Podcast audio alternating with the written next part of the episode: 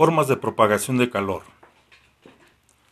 Si dos cuerpos se ponen en contacto y no manifiestan tendencia a calentarse o enfriarse, es porque su temperatura y por tanto la energía cinética media de sus moléculas es igual. Pero cuando diversas partes de un mismo cuerpo o varios cuerpos en contacto están más calientes, todos tenderán a alcanzar la misma temperatura y el calor se propagará de un punto a otro. El calor o energía calorífica siempre se propaga de los cuerpos calientes a los fríos de tres maneras diferentes. Primera, forma de conducción. Segunda, forma de convección. Y tercera, forma de radiación. La primera forma, que es por conducción, es la forma de propagación del calor a través de un cuerpo sólido debido al choque entre moléculas. Cuando el extremo de una varilla metálica se pone en contacto con el fuego, al cabo de cierto tiempo el otro extremo también se calienta. Esto se debe a que las moléculas del extremo calentado por el fuego vibran con mayor intensidad, es decir, con mayor energía cinética. Una parte de esa energía se transmite a las moléculas cercanas, las cuales, al chocar unas con otras, comunican su exceso de energía a las contiguas. Así su temperatura aumenta y se distribuye en forma uniforme a lo largo de la varilla. Esta transmisión de calor continuará mientras exista una diferencia de temperatura entre los extremos y cesará totalmente cuando sea la misma en todas las partes. Los metales son buenos conductores de calor y el corcho, la madera, el plástico, la lana, el aire, la porcelana, el vidrio y el papel son malos conductores del mismo. En el vacío no se propaga el calor por conducción. Las sartenes, ollas, calderas y demás objetos que requieren ser calentados con rapidez se fabrican de metal y los malos conductores son usados como aislantes del frío o del calor. Por ejemplo, mangos de sartenes, cucharas, ollas, revestimientos para calentadores, refrigeradores y tuberías, o bien ropa de invierno como abrigos y chamarras. Un termo es un recipiente utilizado para conservar los líquidos calientes o fríos, y su construcción se basa en dos paredes, entre las cuales existe un alto vacío que evita la transmisión de calor por conducción. Convección. La forma de convección es la propagación del calor ocasionada por el movimiento de la sustancia caliente. Al poner agua en un vaso de precipitados y calentarla posteriormente, observamos que transcurrido cierto tiempo, comienza un movimiento en el seno de la parte interna del líquido. Esto se debe a que al recibir calor, el líquido del fondo, la temperatura sube y provoca su dilatación, aumentando el volumen y en consecuencia disminuye la densidad de esa porción, por lo que sube a la superficie y es reemplazada por agua más fría y con mayor densidad. Este proceso se repite con la circulación de masas de agua más caliente hacia arriba y las de agua más fría hacia abajo, provocándose las llamadas corrientes de convección. El calentamiento en los líquidos y gases es por convección. Los vientos son corrientes de convección del aire atmosférico, debido a las diferencias de temperatura y densidad que se producen en la atmósfera. La forma de radiación es la propagación del calor por medio de ondas electromagnéticas esparcidas, incluso en el vacío. Aquí cabe aclarar que las ondas electromagnéticas se pueden trasladar en el vacío, lo cual no sucede con las ondas mecánicas, que necesitan el aire para poderse trasladar. Las ondas electromagnéticas se esparcen a una velocidad aproximada de 300.000 kilómetros por segundo, es decir, la velocidad de la luz. El calor que nos llega del Sol es por radiación, pues las ondas caloríficas atraviesan el vacío existente entre la Tierra y el Sol.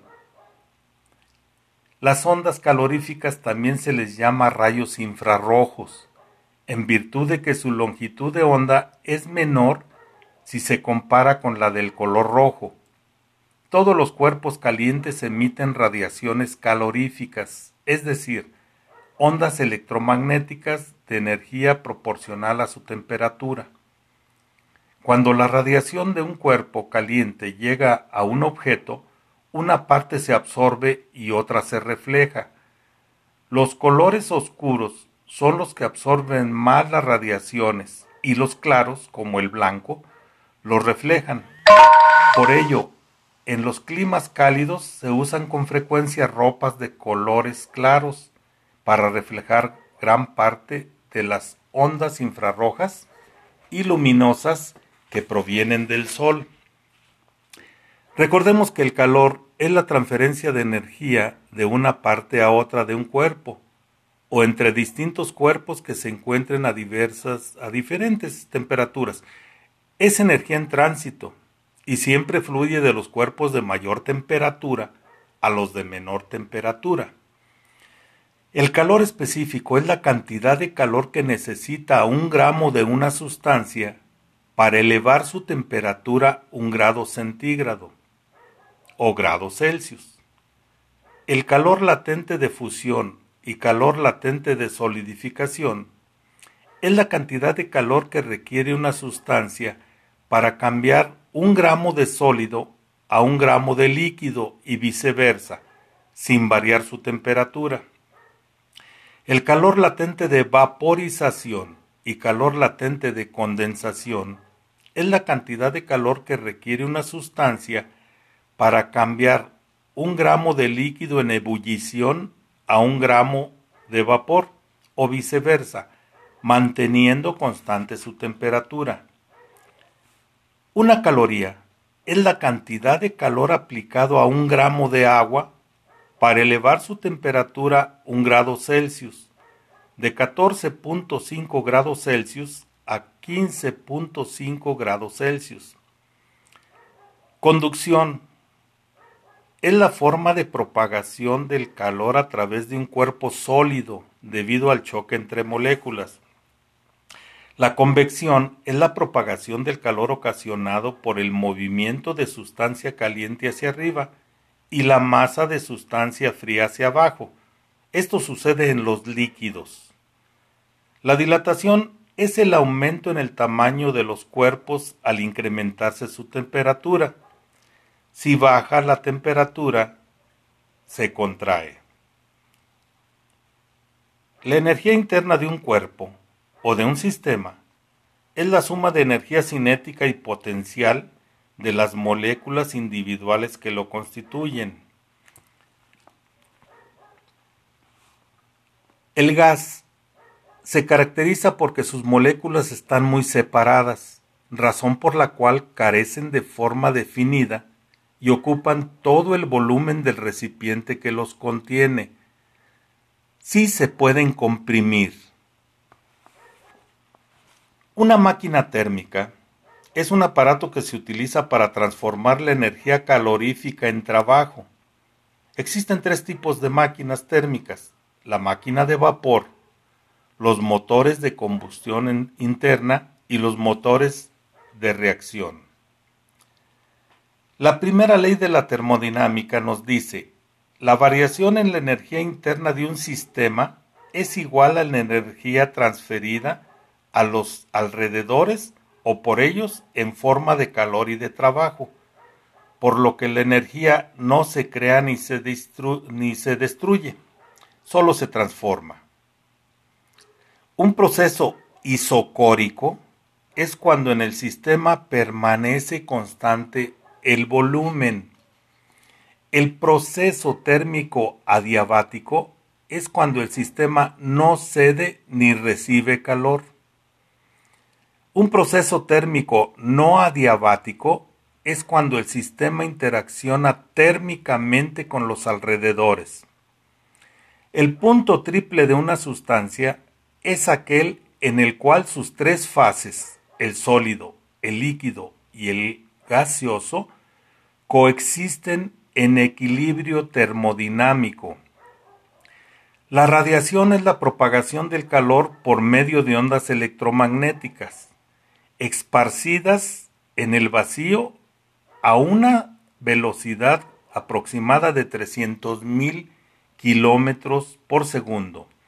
La segunda ley de la termodinámica dice, hay dos enunciados en ella. El primero dice, el calor no puede por sí mismo, sin la intervención de un agente externo, pasar de un cuerpo frío a uno caliente. Y la número dos dice, es imposible construir una máquina térmica que transforme en trabajo todo el calor que se le suministra. Un sistema termodinámico es alguna porción de materia que separamos del resto del universo por medio de un límite o frontera para poder estudiarlo.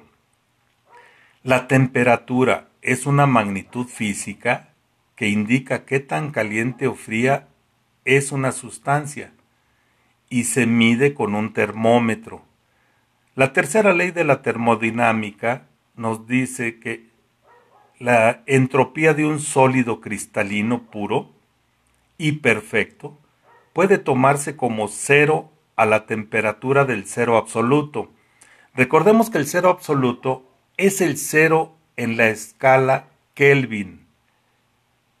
La termodinámica es la rama de la física que estudia la transformación del calor en trabajo y viceversa. Y por último, el trabajo termodinámico se produce cuando un gas encerrado por un pistón o émbolo se comprime o se expande.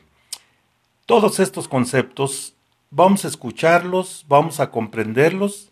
Si hay alguna duda, en hora clase lo comentaremos.